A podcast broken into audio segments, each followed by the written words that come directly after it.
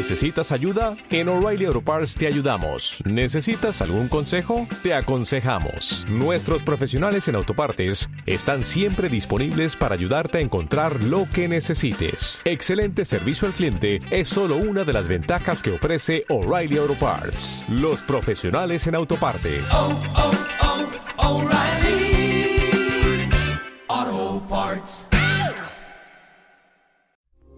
Esta es una producción de Grupo Fórmula. Encuentra más contenido como este en radioformula.mx. Los saludos, soy Eduardo Ruiz Gili, desde la ciudad de Cuernavaca, capital de Morelos. Muy alborotada Cuernavaca, muy alborotado el Estado, mucha información que viene, sale, ya no sabe uno qué creer de sus autoridades. Estamos en Grupo Fórmula, radio, televisión, internet y redes sociales, y en Cuernavaca también está, pero lejos, allá, lejos en la montaña, Guillermo Hernández Salgado. Muy buenas tardes, muy contento de estar aquí con todos ustedes este día de Reyes. Y en la Ciudad de México, Eduardo Sodi Hola, ¿qué tal? Qué gusto. y Félix Loperena, que no nos ha presumido todavía qué le trajeron los Santos Reyes. Un chocolatote. Muy buenas tardes a todos. O sea, Y sí, no te nada. No, no, sí, un chocolate como de medio kilo, pero pues, y yo no soy tan fan del chocolate, pero bueno, Justo lo que necesitamos, mi estimado. así es. Bueno, hoy el presidente Andrés Manuel López Obrador, pues se dirigió realmente a través de las cámaras al expresidente Felipe Calderón y se refirió a Genaro García Luna, que hoy está arrestado, preso en Estados Unidos, esperando juicio después de que fue acusado de narcotraficante, porque el señor está acusado de conspirar para llevar drogas a Estados Unidos. Bien. Entonces el presidente dijo algunas preguntas que le gustaría que contestara Felipe Calderón. ¿Por qué lo nombraste? ¿Cómo conociste a ese señor? ¿Nunca te dijo nadie que estaba actuando encubriendo la delincuencia? Y comentó el presidente, fue durante mucho tiempo el mundo al revés. Los delincuentes eran las autoridades. Así estaba. Yo no sé por qué los conservadores, bueno, sí lo sé, añoran los tiempos pasados. Imagínense, en términos de justicia, que el hombre fuerte, el más cercano a Calderón, el secretario de Seguridad Pública, está en la cárcel acusado de proteger a un grupo de la delincuencia organizada. O sea, el grupo organizado dicen que García Luna, se dice, comenta y se rumora, defendía el cártel de Sinaloa, del hoy también preso Joaquín El Chapo Guzmán.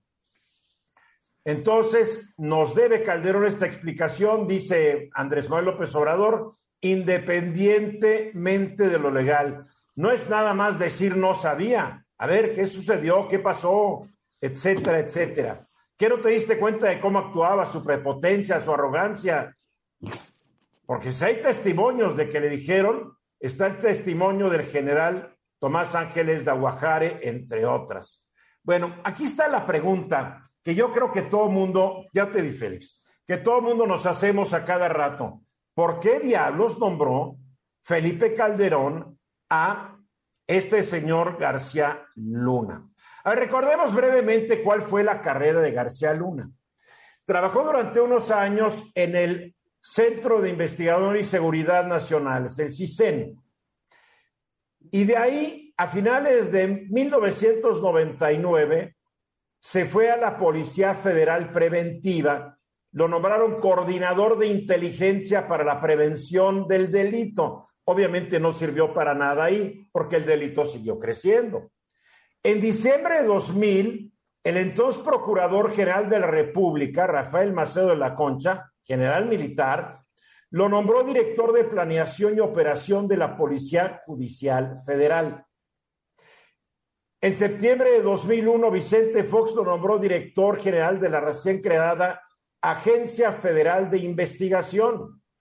Y en diciembre de 2006, Calderón lo nombró secretario de Seguridad Pública.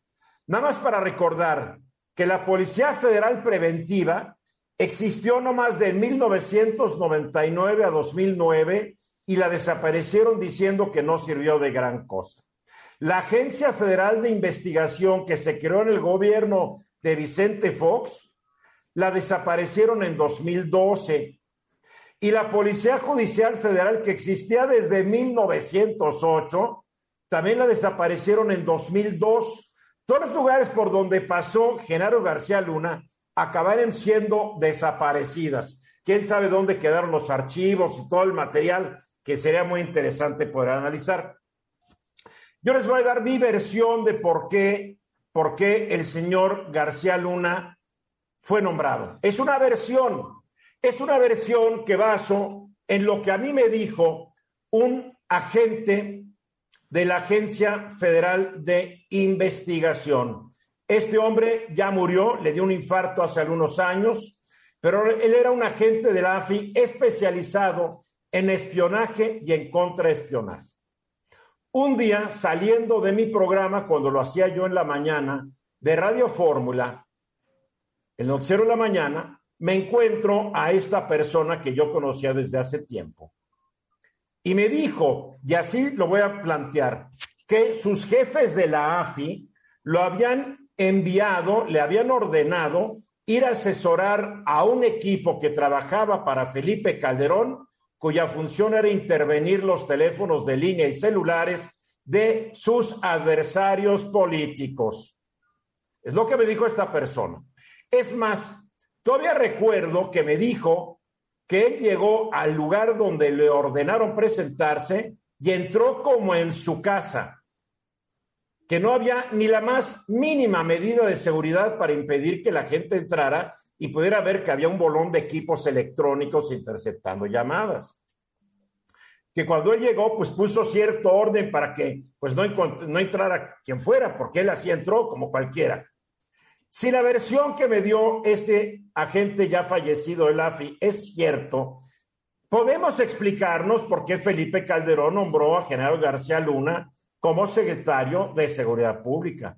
Número uno, para agradecerle el favor de haber espiado a sus adversarios. Y número dos, para no dejar suelto a quien él sabía que podía ir con el chisme de lo que estaba ilegalmente haciendo Felipe Calderón. Insisto, esto no hay prueba alguna. Esto es lo que me dijo una persona que ya murió, que si estuviera vivo seguramente hoy lo tendríamos en el programa. Es una versión. Tal vez esto ayuda a que el presidente López Obrador entienda un poquito más por qué Felipe Calderón me nombró a un funesto personaje y yo fui, pues yo fui víctima de su arrogancia porque un día en un restaurante de la Ciudad de México le dije que tenía muy mala imagen y dijo que me iba a romper la cara. La verdad es que me lo hubiera roto porque el señor es karateca, que no sé qué. Bueno, quién sabe cómo está ahorita después de tantos años está preso. Pero varias personas son testigos y ahí sí son testigos y están vivos de la manera en que Genaro García Luna me quiso romper la cara, me quiso golpear porque yo criticaba la forma en que estaba actuando como secretario de Seguridad Pública. Ahí está la versión. Félix, Fíjate que muchas de las preguntas que hace el presidente debería de responderlas efectivamente Felipe Calderón porque son cabos sueltos. Pero también, ah, también podrían servir esas preguntas para el mismo presidente cuando, se las, cuando era jefe de gobierno y se las hicieron en torno a Gustavo Ponce, que si no sabía que Gustavo Ponce se iba a Las Vegas a gastar dinero. Que Estoy de acuerdo. Estoy y de nunca acuerdo. contestó tampoco. Gustavo Ponce, el señor, el, el señor de las ligas, todo eso. Y más. Pero ahorita lo que nos ocupa es García Luna. Si no tienes más que decir de García Luna, no nos des clases No, de no. historia. Eduardo Sodi. A ver, con independencia de la confesión que te hizo la persona que dijo estar presente en los lugares, esto, la pregunta es por qué lo contrató. Si fue por eso, bueno, pues hay una razón particular muy clara. Pero si no, a ver, García Luna, y no lo defiendo bajo ninguna circunstancia, estoy, estoy tratando de contestar la pregunta que hizo el señor presidente. Es, García Luna tenía un eh, recorrido por agencias de investigación en donde hasta cuando el presidente Calderón lo contrató, no había tenido ningún problema. Y había estado... No, te voy a decir que sí había tenido un problema. Donde puso la mano, destrozó la institución. Pero, a ver, Tocayo, yo tengo aquí una lista de reconocimientos que le hizo el FBI, que le hizo la, la DEA, que le hizo el gobierno de España, en fin. Entonces, si a todos estos organismos, incluso a países, los engañó, el que al presidente Calderón lo haya podido engañar por una trayectoria a lo mejor que fue falsa o maquillada, vaya, no, no tenemos... A ver, mi querido Eduardo, mi querido Tocayo, tú sabes cómo los gobiernos dan premios casi por oficio a funcionarios de otros países. No nos hagamos. Al, ex- al- al yerno de Donald Trump le dieron la condecoración del Águila Azteca, el gobierno de Felipe Calderón. Digo, ¿debo decir más? Guillermo, no, pero ¿por qué nos lo quedan 20 contrató? segundos, Traía una Guillermo. trayectoria, traía una Ráp- trayectoria. rápidamente, lo, lo- lo seleccionó porque le convenía, pero prefiero que el presidente eh, López Obrador atienda el presente y no el pasado. Vamos a los mensajes, gracias. Regreso exactamente, faltan 14 minutos para la hora. El presidente francés dijo que le va a dar en la madre a los que no se vacunan. El señor Djokovic, el tenista número uno del mundo, que no se quiere vacunar, llega a Australia creyendo que lo van a, dejar entrar y le dicen, no, no entras porque el gobierno de Australia ya se puso duro. Debería venir a los torneos en México, aquí entra Aquí hasta el COVID le damos la bienvenida. Si el COVID llegara a encarnar en un ser humano, en México le daremos bienvenido, amigo. Aquí no hay problema. En México no tenemos problemas, a pesar de que han muerto casi 550 mil personas en México o un poco más. ¿Qué tiene que ver el COVID y los derechos humanos, eh, Eduardo? Mucho, mucho, mucho, porque, a ver, los, los derechos humanos eh, son aspectos intrínsecos del ser, del ser humano, del hombre, que están reconocidos por distintas convenciones y por distintos países que te permiten tener eh, libertades en muchos aspectos de, de- tu vida. Y una de ellas es, por, por ejemplo, en el caso, la libertad de tránsito, la libertad de, que, de salud, de querer vacunarte o no querer vacunarte, como en el caso de este tenista y de muchas personas en todos los países, en donde han considerado que no se van a vacunar por la razón que sea. Sus derechos humanos impiden que los países los encarcelen porque no se quieran vacunar, por ejemplo, porque tienen esa libertad de decidir sobre su cuerpo, sobre su salud, sobre su desarrollo de la personalidad, sobre su psicología incluso en este caso. La razón que tienen, tienen todo el derecho a no vacunarse, de acuerdo. Así es. Ahora, pero estos derechos humanos no son absolutos, están limitados. Están limitados al derecho de los demás. Incluso la Convención de Derechos Humanos establece, la Convención Americana sobre Derechos Humanos dice, los derechos de cada persona están limitados por los derechos de, la, de los demás Claro. de la seguridad de todos y por las justas exigencias del bien común, lo cual le permite al, al primer ministro australiano y al, francés el tomar medidas que para muchas personas pueden ser violatorias de derechos humanos, pero que no lo son, porque están cuidando a los terceros, están cuidando un bien común, que es el evitar el contagio. Entonces los derechos humanos tienen limitantes y estas restricciones no los están violentando, ni siquiera están discriminando a las personas. A ver, a ver, si te estoy entendiendo bien, yo tengo el derecho de no vacunar, de optar por no vacunarme, pero no tengo el derecho de ir infectando al que se me ponga enfrente porque estoy violando su derecho a una vida de salud, ¿correcto? Tal cual. En México parece que eso no se ha entendido, ¿verdad? No, parece que no. Y bueno, en muchos países... Vemos- no se ha entendido, no que No parece, no se ha no, entendido. no se ha entendido. Exacto, Pero, exacto. pero a ver, está, está hasta en, la- en los propios artículos de la Constitución. Hay derechos humanos. El, el derecho a reunirte, por ejemplo, es un derecho humano, pero tiene la restric- restricción de que tiene que ser en forma pacífica, sin armas. Los extranjeros no lo pueden hacer, por ejemplo, para cuestiones políticas. Los derechos de ofrecer pruebas en un procedimiento, sí, pero no puede ser en contra de la moral y de las buenas costumbres. ¿Quién define moral y buenas costumbres? Ahí ya te metiste un terreno muy peliagudo. ¿eh? Bueno, no, pero eh, yo creo que son términos que también pueden ser absolutos. Si No, bien no, no, para pero la moral y la moral y las buenas Para- para costumbres algunos- es lo más relativo pueden- del planeta Tierra. Es, es tan relativo que hasta hay diferencias generacionales para definirlas. Bueno, si, si sales desnudo en la calle, no puedes decir que es una buena costumbre o es Pues, moral. oye, ¿no? no, para ti no lo es, para alguien sí lo puede ser. Es que este término, buenas costumbres moral, jamás se debería haber inventado en nuestro país, que obviamente tú sigues creyendo en él. No, obviamente sí hay conceptos generales que debemos de alguna forma Andar a una persona que ande desnuda en la calle realmente no está atentando contra la moral, está Oye, habrá- contra los prejuicios. Habrá que verlo, Tocayo. está- tiene, tiene es- una afectación visual para los demás, no No, sabemos. no, no, no, no. Es que mira, tú sabes que es, tú sabes que en la ciudad de Nueva York es legal andar desnudo en la calle. No, no han dado ahí. Ah, por eso está el cowboy encuerado allá en Times Square en Nueva York y no le pueden decir nada porque es un derecho, porque realmente a la hora de la hora no afectas a nadie. Si quieres verlo, lo ves y si no lo quieres, voltea si no lo ves.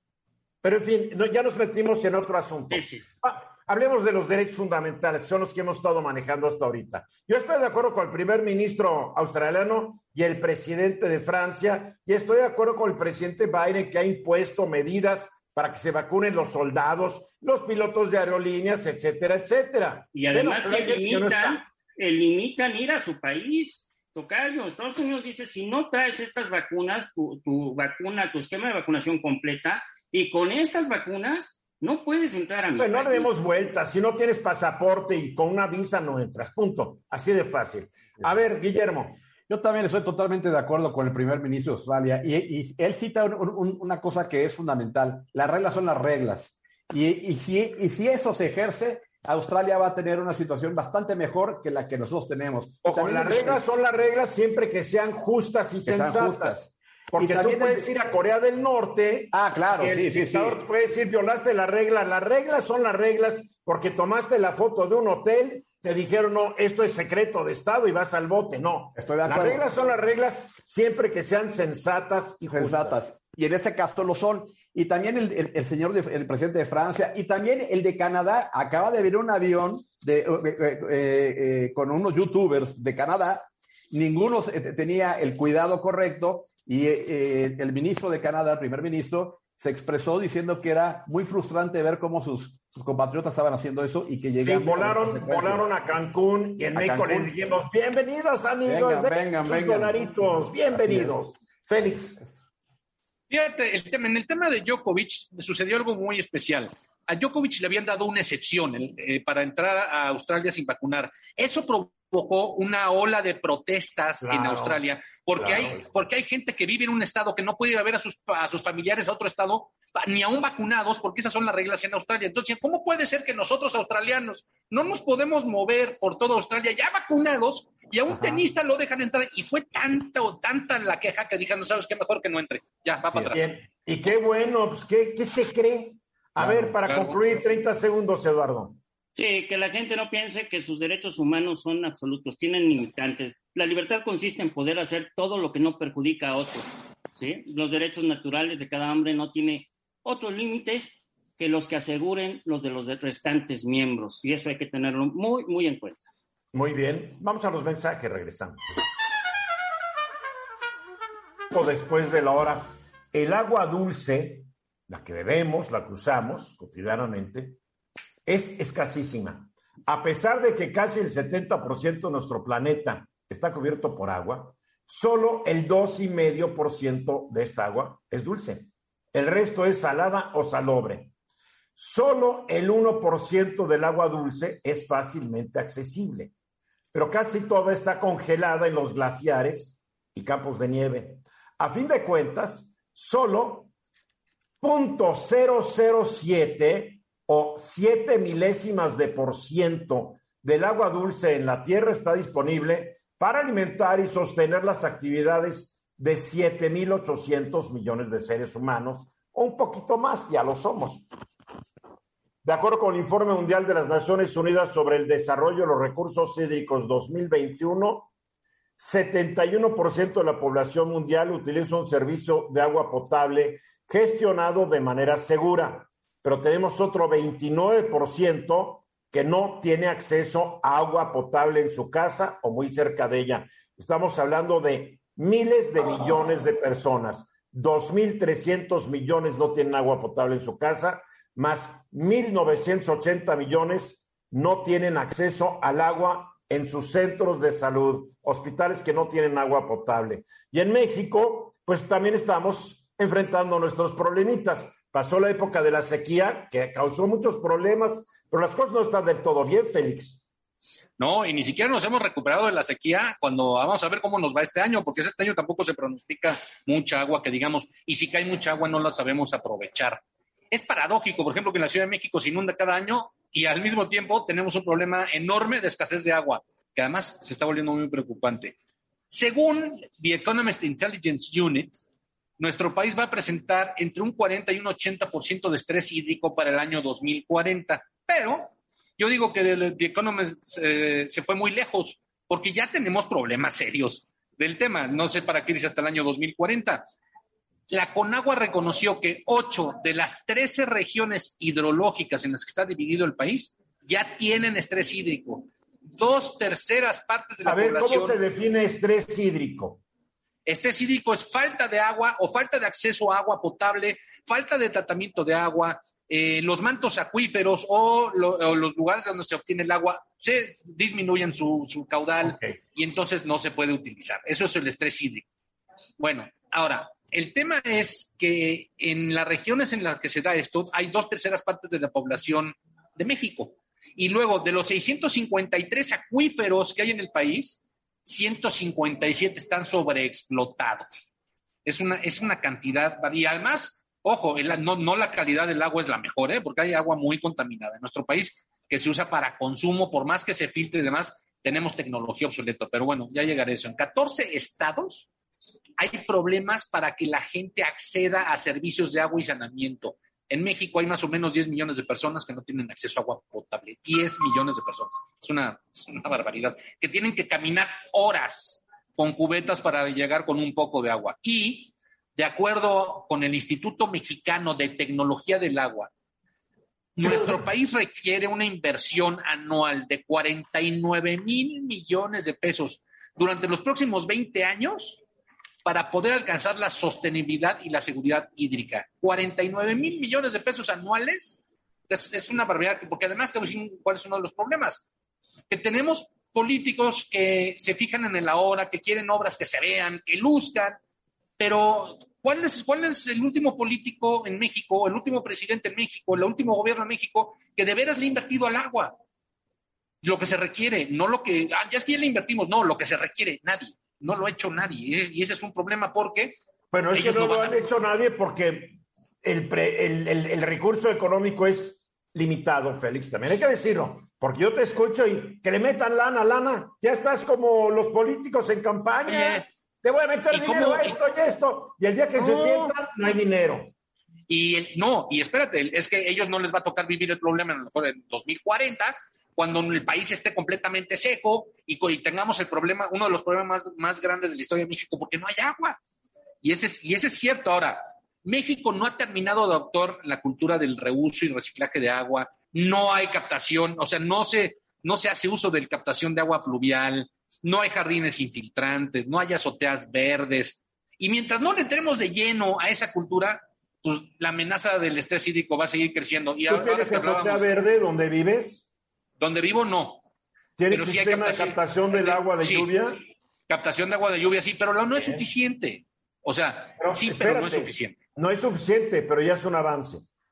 No, no, de acuerdo, y es un avance. Y ahora que hablábamos de la Constitución, el artículo cuarto de la Constitución establece que toda persona tiene derecho al acceso, disposición y saneamiento de agua para consumo personal y doméstico en forma suficiente, salubre, aceptable y asequible. Pero, como en mucho de lo que pasa en la Constitución, pues es letra muerta en muchos casos. Porque no hay dinero, hay que aceptarlo, no hay dinero. tenemos 60% de los mexicanos en economía informal, no pagan impuestos, o sea, en este país muy pocos pagamos impuestos del total. La verdad, es, es terrible. Sí, sí, sí. A ver, nomás para decir que eh, el presupuesto de egresos de la Federación 2022 aumentó 31.2% el presupuesto para Conagua respecto al año pasado. El presupuesto este año para Conagua es de 9.344 millones de pesos. Y eso que le aumentaron 31%, Félix. Ya nada más No hay 40 dinero. mil. Es que mira, Ya lo sé. decir por qué pasa. Porque tus comentarios son como lo de político demagogo. Los políticos No. demagogos, que son todos, y voy a arreglar esto, y voy a arreglar aquello, y voy a arreglar esto, en vez de decirnos, no más voy a poder arreglar una cosa porque no hay dinero para lo demás. Ah, no, se oiría, se escucharía muy mal en un político diciendo, todos van a resolver la delincuencia, el agua y todos vamos a comer mole poblano diario, ¿sí? Cuesta mucho dinero, no hay dinero. Se necesita una gran reforma fiscal, Y se necesita más voluntad. prosperidad, se necesitan empleos bien pagados. Los problemas del país son tan profundos que al oírte a ti digo, maldito gobierno, ¿por qué no gasta más dinero? En fin, en fin, en serio. Entonces hay que, hay que decir, no hay dinero. No, hay, hay Ay, que recortar en otras cosas. Eh, hay que, hay que ¿A jerarquizar. quién te ya, entiende? ¿no? La gente No. está quejando de que recortan a esta y ya esta y ya esta y dice que hay que recortar más. Hay que ver, jerarquizar. Sin agua no vamos a ningún Mira, ese es un tema súper interesante. Aquí en el estado de, de Morelos es uno de los estados que tiene más precipitación pluvial durante el año. Y eso todo se va a las barrancas, o la gran mayoría. Y en efecto, como tú dices, Eduardo, no hay dinero. Sin embargo, se podrían promulgar leyes que por lo menos las construcciones industriales y comerciales capten forzosamente el agua para que sean menos dependientes. Y si en algún momento la ciudadanía puede empezar a hacer ese tipo de prácticas, realmente estaríamos en otra situación, porque hay estados... Estaríamos, claro, y si todos Estaríamos. tuviéramos, si todos tuviéramos un una licenciatura y no segundo de primaria Bueno, como pero- promedio. No, está está el país ideal, Pero es estaríamos que, a es- que ni siquiera se promueve que, que- que estemos fijándonos en esos temas. Eso sí, eso es cierto. Porque hay temas, o sea, cuando tú, a ver, échate cuatro horas en, el, en, en una combi diaria y después preocúpate, ay, es que deberían agarrar el agua, agua pluvial. No, sí, ver, claro. A ver, Eduardo Sodi, Pues no estoy justificando que no se haga, pero hay que entender nuestra realidad y nuestro contexto. Sí, pero si empezamos con las cuestiones comerciales y las industriales, esas sí tienen el, Pero, los a ver, medios para Pero esa sería, eso debería ser cosa de los empresarios, ¿los has escuchado? Ah, ah, claro, no lo estoy pidiendo Ah. de, de- de- de- solamente que se promulgue una ley que se los obligue a tener eso. Mira, hace años estaba yo en el estado de Chihuahua y había una fábrica y echando humo y humo y humo. Y el entonces gobernador de Chihuahua me dice, los he clausurado 20 veces. ¿Y por qué siguen echando humo? Le dije, porque les sale más barato pagar la multa que poner los equipos anticontaminantes. Ahí está el problema. Eduardo, Sí, bueno, pues eh, eh, lo que decía Félix, y hablando de los derechos humanos, el tener derecho al agua es un derecho humano, y en ese sentido hay que cuidar. Número uno, hay que cuidar. Segundo, hay que tratar de consumir menos para Claro. pagar menos, pero hay que pagarla. A ver, el agua, no pueden cortarte el agua si no la pagues, pero te la pueden restringir. Y ojo a los arrendadores que quieren presionar a sus inquilinos cerrándoles las llaves del agua y poniéndoles candado. Es un delito. es un No. archi de... Ni el gobierno te puede cerrar totalmente la llave. Entonces, abusados. Es un derecho humano, es un delito. Y no puedes quitarle el agua a tus inquilinos. Correcto. ¿no? Y solo el gobierno puede restringir un poco el uso de esa agua, pero tampoco la puede eliminar. Hay que cuidarla, hay que cuidarla mucho. Te- tiene que empe- tenemos que empezar los ciudadanos, Félix y Guillermo. No esperen que los demás, o sea, Es- papá gobierno no nos va a salvar, nos No, tenemos que estoy de salvar acuerdo. nosotros solitos. Para concluir, Félix, la, la ley. Decía Winston Churchill que el político se convierte en estadista cuando comienza a pensar en las próximas generaciones y no en las próximas elecciones, independientemente de lo que nos toque a la ciudadanía. pues, eh, ¿sabes qué? Lo dijo Churchill que siempre estaba pensando en las próximas elecciones. ¿eh? Vamos a los mensajes. 16 minutos después de la hora, hoy es el primer aniversario de que una turba de patrioteros, no de patriotas, una turba de revoltosos, de gente extrema en sus ideas políticas, pues trató de tomar el Capitolio e interrumpir el proceso por el cual el presidente que había, el candidato que había ganado la elección presidencial de noviembre del 2020 iba a ser nombrado presidente electo. Todos recordamos las escenas, si es que las vimos por la tele, ese día, si no, y no las han visto después de un año, es que ustedes viven en Marte, la Luna o quién sabe dónde, porque son escenas que le han dado la vuelta al mundo y cotidianamente se pueden ver en diferentes medios de comunicación. Bien, hoy, este primer aniversario del ataque al Capitolio, que no había ocurrido un ataque a Washington desde 1802 en la guerra entre México, entre Estados Unidos e Inglaterra. Bien, el hecho es que se cumplió el primer aniversario, Biden es presidente, pese a los que no querían que lo fuera, y se echó un discurso, para mi juicio, para mi gusto, un gran discurso, donde ya se fue totalmente en contra de Trump. Y me gusta cómo se fue contra Trump, nada de medias tintas, nunca lo mencionó, pero sí habla del expresidente, del expresidente, y una frase que a mí me gustó mucho, que es, no puedes amar a tu patria solamente cuando ganas. Esto es muy buena frase. A ver, Lila Bed está en Washington. Ella estaba en la rotonda, en, la, en el Capitolio, escuchando al presidente de Estados Unidos. Un evento único, ¿verdad, Lila? Y fue un evento único, un momento emblemático para Estados Unidos debido a que, como tú bien lo señalaste, Eduardo, pues fue uno de los momentos en la historia reciente que marcó al país. La verdad se pone en el mismo nivel que los atentados del 9-11. Eh, y el presidente Joe Biden llegó con un discurso muy fuerte. Eh, fue muy inusual el que haya mencionado de manera tan directa al expresidente Donald Trump. Si bien es cierto que no lo nombró por, no, por su nombre como tal, eh, sí hizo una referencia muy directa y lo responsabilizó de instigar la violencia y la agresión que culminó en el asalto al Capitolio el pasado 6 de enero. Dijo que atentó contra la democracia, la voluntad del pueblo, la transición pacífica del poder, contra la Constitución y también el poder electoral del país. Debido a, como tú bien mencionaste, Eduardo, pues el presidente, el expresidente Trump todavía piensa que le robaron la elección presidencial de 2020 y lo más Pero no lo piensa, lo dice. Lo dice, Ojo, pero lo más él sabe que no ganó, pero él lo dice porque le funciona muy bien decirlo. Pues está tan loco que no sé si lo piensa o si No, de verdad. no, no, yo creo que es su estrategia. Yo lo comentaba ayer con una persona. Donald Trump, desde el primer debate que él sostuvo con no sé cuántos republicanos cuando él buscaba la candidatura, una de las primeras preguntas que le hicieron a todos los precandidatos era, ¿están ustedes de acuerdo en aceptar los resultados de las elecciones primarias de la que saldrá el candidato presidencial republicano? Recuerdo muy bien que todos dijeron que sí, menos Trump.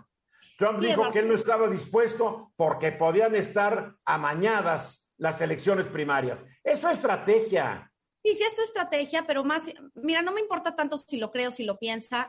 Me, creo que lo más preocupante es que más del 90% de los republicanos cree que hubo fraude, de veras lo creen, que hubo fraude en la elección presidencial de 2020 y creen que Joe Biden está gobernando de manera ilegítima. Y ese es el gran reto que tiene el presidente Joe Biden, los demócratas y el Poder Judicial de tratar de convencer a los estadounidenses sobre los hechos que ocurrieron el 6 de enero y por eso vemos que el fiscal general estadounidense también dijo que los esfuerzos del Departamento de Justicia todavía no se agotan para enjuiciar e investigar a los responsables. La comisión encargada de investigar los disturbios en la Cámara de Representantes también ya ha acusado a más de 700 personas, en- entrevistado a más de 300 testigos, ha recopilado más de 35 mil documentos y va a ser muy importante que puedan ya eh, llegar a un resultado inmediato en los próximos meses, debido a que si los demócratas pierden la mayoría en ambas cámaras del Congreso en las elecciones próximas, intermedias del 8 de noviembre de este año, lo cual es altamente probable, los republicanos sin duda van a eliminar esta comisión. Vimos cómo eh, justo cuando concluyó el discurso Joe Biden, minutos después, el expresidente Trump publicó un comunicado en el que dijo que el discurso de Biden era un teatro político tratando de cubrir el fracaso total y completo del gobernante demócrata y también dijo que su discurso dividió más al país.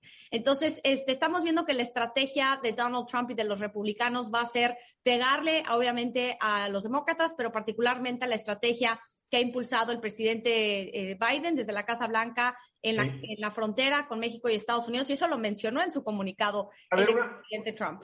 A ver, algo muy importante. Si la Cámara de Representantes la conservan los demócratas después de la elección, el, la comisión que investiga el 6 de enero seguirá. Sí. Si los republicanos se controlan, al día siguiente la anulan. ¿sí? Así es. O sea, todo depende de la Cámara de Representantes, que se llegue a la verdad. Y si no se apuran de aquí a enero del año entrante, ya se acabó el asunto, ¿eh? Totalmente, Eduardo. Y eso es por eso que estamos viendo este esfuerzo, ¿no? Esta desesperación por tratar de llegar a una conclusión y a publicar un informe con los resultados finales de esta investigación, pero siguen en curso las entrevistas. Acaban de pedirle que comparezca al presentador de Fox, Sean Hannity, quien estuvo en contacto con varios funcionarios de la Casa Blanca durante el asalto al Capitolio, y estamos viendo que esto va en des se sigue desarrollando. Pero dicho esto, creo que el gran desafío que tiene el presidente Joe Biden es tratar de convencer a todos ellos estadounidenses que todavía creen que hubo un fraude y que en realidad creen que el, el expresidente Donald Trump eh, fue reelecto el pasado eh, 3 de noviembre. No más los va a convencer si la economía marcha mejor, si la pandemia cede. Si la economía no mejora y la pandemia sigue, no va a convencer a nadie. Pobre, no pobre Biden, pero tiene que cargar con esto. Ya voy a acabar, pero eh, te quería yo mencionar una, una, frase que como tú escogiste una, él dijo que los, las personas que asaltaron el Capitolio eh, estaban sirviendo o estaban eh, pues alabando a una persona y no a un país. Y creo que eso aplica mucho no solamente para Estados Unidos, sino a todos los otros países que están en manos de autócratas, que estamos viendo qué tan frágil es una democracia cuando cae en manos de una persona que trata de concentrar todo el poder en su figura. Y creo que de nuevo regresa Joe Biden a esta a este dilema, a esta batalla Bien. que ha dicho una y otra vez de la democracia contra la autocracia. Aunque no sean autócratas, con el celo hecho de ser populistas, Sí. ya tratan de jalar toda la atención hacia sus personas. Félix, Fíjate que decía Ted Cruz que en caso de ganar la mayoría, ¿por lo qué primero que iban a hacer perder el programa mencionando a ese tipejo? Es que a lo que voy, él amenaza con el impeachment para Joe Biden en caso de que ganen la mayoría. No Pues se ve tan pero- fácil, pero, pero, pero este proceso de Tampoco lo lograrían porque necesitarían el 66% de los... En el Senado. Para O sea que, no, coméntanos algo inteligente, Ter, Ter Cruz, por favor. ¿Qué me late que lo admiras? A ver, ¿qué No, más levantó no, la no, mano no, no. rápidamente? Yo rápidamente. Y, y Trump, que está tratando de sacar agua para su molino de todo esto, Lila, también citó que el COVID estaba fuera de control cuando quien lo dejó fuera de control fue precisamente Trump. 20 Sí, segundos. Lila, para concluir. Este fue un momento muy importante para el presidente debido a que ocho de cada diez ciudadanos estadounidenses están preocupados por el futuro de la democracia y Estados Unidos también por primera vez fue posicionado como una democracia en retroceso. Ojalá que puedan llegar a resultados sobre este asalto. Lila, a ver, disfruta el frío. Gracias, Gracias, Eduardo, qué amable.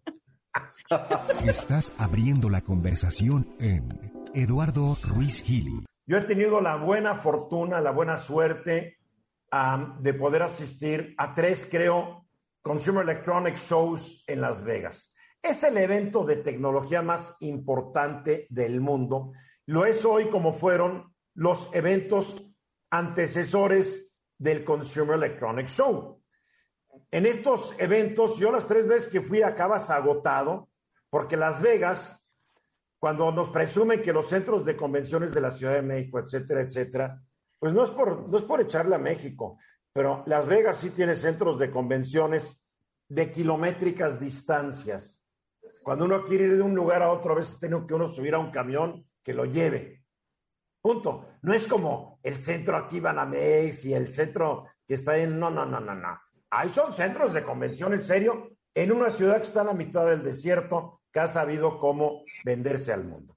Entonces, en el Consumer Electronics Show, uno ve las novedades tecnológicas. Mucho de lo que uno ve de repente ya no lo verá nunca porque fue prototipo o porque se lanzó al mercado y no funcionó, pero es una maravilla de evento. Aprovecho para saludar a todos mis cuates y mis cuatas de Samsung, que con ellos he ido al Consumer Electronics Show. A ver, platícanos qué pasó este año, mi querido Guillermo. Bueno, como bien dices, esto es la continuación de lo que alguna vez fue el show de Condex, que fue sumamente exitoso. que empezó en 79 y terminó por allá de 2004 y donde salieron productos como Windows, Lotus, D-Base y las redes Nobel y las computadoras que, eh, las ATs y todos los equipos de escritorio que veíamos. Y a raíz de que eventualmente se empezó a convertir en un evento altamente caro para los exhibidores y todo esto, las, las empresas empezaron a salir y llegó el CES. Y el CES, bueno, eh, eh, empezó, fíjate, empezó en 1967 en Nueva York, un pequeñísimo CES, el cual empezó a agarrar fuerza en los 2000 y en el 2005, cuando ya no había Condex, lo inaugura nada más, nada menos que Bill Gates con una demo que pasó a la historia porque le salió la pantalla azul y tuvo que improvisar. Y bueno, eh, en, en, ese tipo de eventos, como tú bien dices, salen las novedades y de todo esto, bueno, pues han salido las televisiones, el DVD ahí se mostró. El a ver, tú, tú mandaste una lista, tú mandaste una lista que se me hace interesantísima de qué cosas se han presentado en cada una de estas Consumer Electronic Shows o la CES. Así es. ¿Por qué no nos recuerdas algunos de estas cosas que damos como hecho? pero que no existían antes de que fueran presentadas. Pues mira, nada menos, en 1977 fue la videograbadora, en el 74 fue el Laserdisc, eran esos discos grandes como long play, este tipo CD. Eh, en el 75 fue el Mesapong, ese juego que era como de tenis, que era muy rústico, muy, muy sencillo, pero está. La videocámara ahí se mostró en 1981. el Compact Disc también en ese mismo año, ¿no? El Compact Disc también en 1981. Eh, la Commodore 64, esa maquinita que era un teclado para Basic, lo conectabas a la televisión, en el 82, el Nintendo salió Oye, perdón, 85. la Commodore 64 podemos decir que fue como que el abuelito de las computadoras personales, ¿no? Totalmente, y el Atari también, y, y, Atari. y la primera Apple y todas esas, que era como un, el, el, puro tecladito y adentro del teclado está la computadora y lo conectabas a tu, a tu computadora y eventualmente... Pero ahorita mencionaste Apple. Hay que aclarar que Apple nunca presenta sus cosas en el CES. Ah, no, no, no. Presenta no. en un evento FIFI, no más para gentes como tú. Exactamente. No, pero a, lo que voy es que cuando hablamos de los abuelitos de todo esto, bueno, la Commodore, la Atari, la primera Apple, que era el teclado hecho computadora, la computadora teclado conectada a la televisión, pero bueno, en 1996 salió la, el, el, DVD. En el año de 1998, la televisión de alta definición. Eh, el Xbox de Microsoft lo lanzaron en el 2001. Me parece que fue ayer, hace 21 años. El, el Blu-ray, bueno, en el 2005, el, la televisión de alta definición y el DVD, y el Blu-ray en el 2007. La ultra alta definición en el 2013 y el nuevo PlayStation en el 2005. Eso es lo que ha sucedido y que de verdad yo también he tenido oportunidad de ir al, al CES y es, es asombroso cuando traes y lo disfrutas mucho si traes unos buenos tenis. Ah, Ahora, sí. Eso acabas muerto. Acabas muerto. ¿Qué podemos esperar de este año? Bueno, miren, cosas que son, a mí se me hacen interesantes. La más interesante es un chavo mexicano, un joven mexicano de 13 años, presenta su invento para poder dormir mejor. Y eso, que sea mexicano, que sea un joven, se me hace bastante, bastante importante. Eh, lo que viene siendo eh, las gafas para la realidad virtual está en su auge. A mí se me hizo muy interesante un control remoto de Samsung. Fíjate, ese control remoto de Samsung para las televisiones no se carga con pilas porque están buscando ese tema de, de, de la ecología. Se eh, carga, puede ser con, con la luz del sol, la luz interior, el USB y más interesante aún, con las ondas de eh, los dispositivos que tengas de Wi-Fi en tu casa. Eso es una cuestión totalmente novedosa y sí, que en algún, en algún, momento va a ser sumamente revolucionaria. Eh, hay un nuevo proyector. Si, si, eventualmente los proyectores eran grandes y se fueron haciendo cada vez más chicos, más chicos, más chicos, también Samsung, para que veas que yo le, le, le busco por, no nomás por, por la, de la manzana, Samsung tiene un nuevo proyector que se llama el Freestyle, que es chiquitito, la verdad es, es, es como de 20 centímetros de, de, largo y tiene, puede proyectar hasta 100 pulgadas en diagonal, en alta definición, ojo, con bocina. Y esa bocina te serviría como una Alexa. Eso a ver, una pregunta, una pregunta a Eduardo y a Félix. A ver. ¿Cuál es el gadget desde que empezaron las computadoras personales que más les fascinó? el iPhone. ¿El Bueno, el iPhone? teléfono inteligente, el, el teléfono, los teléfonos inteligentes. Sí, Por mucho, por mucho. Sí. Por No, mucho. a mí lo que más me gustó fue mi primera PC, lo siento, porque la PC es la que me abrió un mundo de oportunidades y de nuevas formas de ver las cosas. La PC, porque sin una PC no estarían ustedes presumiendo sus teléfonos inteligentes. Pero ojo, ese no sería un gadget. Ah, perdóname, es un gadget. Claro que Yo es un no estoy gadget. tan de acuerdo en que sea un gadget. Perdóname, es un gadget. Una PC era un gadget como una laptop que pesaba 8 kilos, era un gadget. Pero tú te refieres a la PC con acceso a Internet. Acuérdate que antes era, tenía, se hacía una llamada, ¿no? Sonaba Ajá, claro, claro. La llamada electrónica. Era un modem que me la tuyas los señales. Bueno, yo empecé a manejar PCs desde que el modem, tú marcabas un teléfono y, y el auricular se lo ponías a un receptor que traía el modem y se ponían a hablar el, el teléfono y el modem y así entrabas al internet. Así Pero yo es. estoy hablando de una tecnología que yo empecé a usar en 1975, más o menos. Pero no era una PC, era una terminal, no era una Era PC, terminal. era un terminal. Yo hablo Así de mi PC que compré en el año 85. Una Mill Una Tandy Tandy de, Radio Shack. de Radio Shack, Exactamente. con 16 colores en la pantalla. Fíjate, sí. Así, a- así empezamos con, con esto. Otro tema interesante, hay unas bicicletas eléctricas, hay una en particular que te da una autonomía de 300 kilómetros. Eso ah, es que está súper, súper padre para los que viven en ciudades donde respetan a los peatones. 300 kilómetros de autonomía en una bicicleta te permite andar por todos lados. Evidentemente va a haber teléfonos nuevos, tecnología en alimentos. Hay mucha Algo, tecnología que... algo que hayan presentado este año que nos deba llamar la atención. Um, pues es que hay muchas cosas que nos llaman la atención de todo lo que te he dicho. Bueno, los autos electrónicos, todo lo que es movilidad, pero es que no, no nomás son autos eléctricos, son automóviles de pasajeros y camiones de carga que están presentando. Como tú bien dices, en esos centros de convenciones tienes la oportunidad de meter este, tortons eh, eh, este, autos gigantescos de, de transportación y todo, porque las instalaciones te lo permiten, te puedes subir a verlos, te, te muestran todo lo que hay.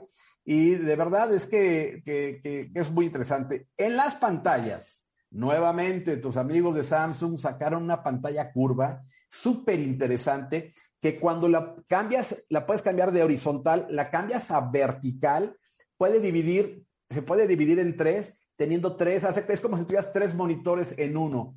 Eso la verdad está, bien y bastante bueno y sobre todo pantallas súper delgadas. Cada vez la pantalla llega a ser una pequeña, mide menos de, de- de medio centímetro y es algo que, que luce muy bien. La tecnología en alimentos y lo que viene siendo la tec- tecnología para la salud es algo que está muy presente en esta, eh, en esa versión del CES. Ojo, Yo aquí tengo una lista de Newsweek que te dicen que lo mejor es una televisión de Sony, la serie Master Z9K, después un marco de Samsung donde la pantalla ya parece un cuadro, un, ya Ajá. tiene su se llama The Frame, madera. esa se llama The Frame, exacto. el monitor dual, un monitor dual de LG, que es tu monitor, y la pantalla la divides en dos, que para este negocio en que estamos es fabuloso para que en vez de que estemos así buscando, Exacto. sean buenos productos. Muy Bueno, bien. tam- todo lo del metaverso y bueno, en la página del CES, que es eh, ces.tech, T-E-C-H, ahí están saliendo todas las novedades y de verdad habrá muchas, muchas que nos llamen la atención y que pronto Muy bien, veremos. mensajes, regresamos. Vamos aquí de regreso, faltan 14 minutos para la hora. Tres adultos mayores que fueron secuestrados am, en Zacatecas, pues encontraron sus cadáveres el domingo pasado. Fueron secuestrados el domingo y creo que el mismo día, el día siguiente, encontraron sus cadáveres ahí en una carretera, en un camino de Zacatecas. Eso es grave, pero más grave es que hoy en la mañana, enfrente del Palacio de Gobierno de Zacatecas, en una camioneta dejaron 10 cadáveres afuera del Palacio de Gobierno, en un bellísimo conjunto arquitectónico, porque Zacatecas es una ciudad bellísima. Y el gobernador, el nuevo gobernador de Zacatecas, David Monreal, pues subió un video donde explica que a las cinco y media de la mañana le informaron de una camioneta gris Mazda que dejaron ahí con cuerpos golpeados y lesionados.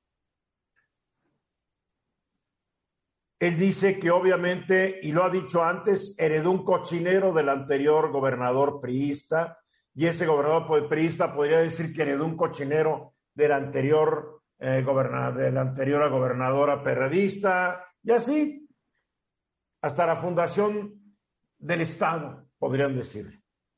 El hecho está que Zacatecas está teniendo resultados mixtos en lo que eh, en lo que al combate a la, a la delincuencia se refiere.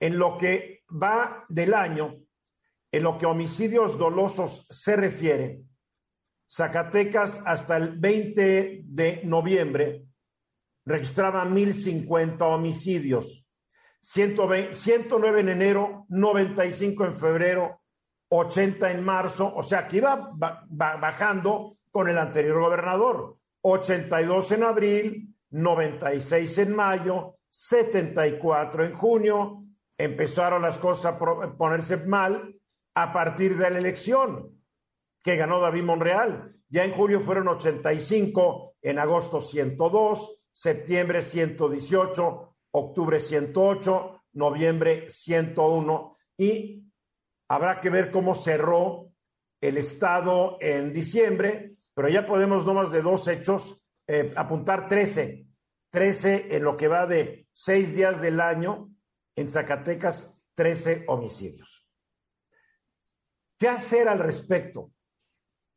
La presencia del crimen organizado es total a lo largo y ancho del país y más en estados en donde hay trasiego de drogas o donde hay laboratorios por la cercanía que pueden tener a Estados Unidos que es el principal consumidor.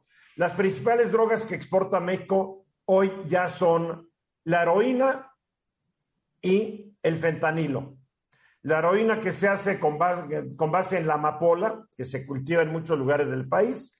El fentanilo que se elabora en laboratorios clandestinos cada vez más grandes y más eficientes, con productos, con materia prima que atraviesa ilegalmente nuestras fronteras marítimas, o sea, atraviesa, entra por nuestras costas, por nuestros puertos, y las autoridades como que no se dan cuenta. Entonces, todo, eh, todos estos muertos son la lucha por un negocio que vale miles de millones de dólares. Aquí lo hemos comentado. Entonces, ¿qué hacer? Yo siempre he sostenido que una de las primeras rutas para eh, acabar con tanta violencia es la legalización de todas las drogas. En vez de tener un mercado negro de drogas, tengamos un mercado regulado de drogas donde los adictos, porque quienes consumen drogas no son criminales, son adictos, son enfermos. Tengamos un mercado regulado, pero los intereses eh, de políticos, de policías y de muchos grupos que están coludidos con estas bandas, pues no quieren. Y hablo de, del lado de México y del lado de Estados Unidos. ¿eh? Yo hace años leí un estudio, si en Estados Unidos se legalizaran las drogas, quebraría el negocio de las cárceles privadas, quebraría el negocio de los detectores de consumo de drogas que ya te venden en, las farmacias. No, sería una quebradera de industrias, entonces no dejan que sean legales porque está protegiendo cada quien su negocio. Pero es para preocuparse lo que ocurrió hoy en la mañana en Zacatecas el gobernador, el gobernador pues tuvo una, pues, una frase, hay que encomendarnos a Dios, no David Romonreal, perdóname. No, no. Eh, la gente se encomendó a ti, porque tú, David Monreal, prometiste que al llegar ibas a empezar a cambiar las cosas. Entendemos que hace poquito llegaste, pero el mismo presidente de la República estuvo, estuvo ahí diciendo que, traen un buen proyecto para acabar con la inseguridad, el número de homicidios dolosos, y apenas lo dijo el presidente, pues la delincuencia organizada como que hace estas cosas para decirle al presidente y al gobernador y a todo el mundo, ¿a qué hacemos lo que nosotros queremos? Qué mala señal, ¿eh? Eduardo. Sí, Bueno, eso de la herencia maldita, sí, yo tengo que puntualizarlo porque pues se habla de la herencia maldita, como bien dijiste, son de, de, de, gobiernos anteriores y uno de ellos fue la de su hermano, de Ricardo Monreal, de 1998 a 2004, ¿no? Entonces... Sí, pero este, también, también, también sin querer ofender a la verdad, de 1998 a 2004, el tema del que menos hablábamos en este país era el de la violencia. La violencia empieza realmente y se empieza a grabar a partir del 2006 cuando llega Felipe pero, Calderón pero, a la presidencia de la República. El punto es, eh, Eduardo, es, a ver, no es el pasado, el discurso del pasado ya lo tenemos hasta aquí. Los, los, sí, pero lleva un mes en el poder. ¿Qué quieres que diga? ¿Que ya resolvió el problema en un mes? Okay, voy a saltar. No solo este gobernador, David Monreal Ávila, el propio presidente, o sea, es que en el pasado... Y es el que presidente ya no tiene justificación porque ya lleva tres años, pero hoy estamos hablando de David. Bueno, a ver, entonces de David, dale, como dices, oye, no dale el beneficio de, de la duda, acaba de llegar, capaz Dios de que no en es tres años sea el mismo Dios no fiasco. es el jefe de seguridad de, de, de Zacatecas, ¿no? O sea, estoy de acuerdo, que no aviente para arriba, que se ponga a trabajar. Acaba de llegar, que se ponga a trabajar. Le están demostrando que su estado está muy complicado. Ojalá entregue buenos Correcto, resultados. correcto, correcto. Así es. A ver, Guillermo. Mira, él, él, él- él sostiene en una declaración que hizo a las 7 de la mañana que ya fueron capturados los responsables. La, la verdad es que yo espero que sí haya sido así, que capture a los responsables, que demuestre que fueron los responsables, porque eso sería realmente un... un- A ver, un- número uno, capturaron a los supuestos responsables. Empezaron, empecemos por ahí. Porque para decir que son responsables, y aquí el abogado Sodi no me dejará mentir, tendrán que convencer a un juez de control número uno para que entren a proceso. Y después a un juez que los encuentre con base en la evidencia culpables de esto. Y después se podrán amparar y se podrán ir a otro. O sea, Sí, sí, sí. son probables responsables. Son Si probables responsables. pues que se asesore de un abogado, ¿eh? Sí, pero ojalá que no sea discurso y que de verdad sí sean las personas que, que estuvieron ahí para Yo no lo sé, yo no lo sé, yo no lo sé. Félix, nos quedan, te quedan Rápido. 10 En- hay muchas comunidades serranas en Zacatecas que se han quedado sin habitantes hombres porque el crimen organizado los ha levantado y se los ha llevado. Estas personas están confiando en el gobernador y ojalá, ojalá el gobernador haga Félix, su trabajo. O se han ido a trabajar para las bandas. No, sí, no, no, también. no, no, no, es que hay reportajes completos de cómo los han levantado. ¿no? Entonces, Tráete uno la semana que entra, es tu tarea para que la prepares bien. Yo soy Eduardo Ruiz Gili, mañana 3.30 de la tarde, hora del centro, estoy aquí de regreso. Gracias Eduardo Sodi, Guillermo Hernández, Félix Loperena. Hasta mañana. Esta es una producción de Grupo Fórmula. Encuentra más contenido como este en radioformula.mx.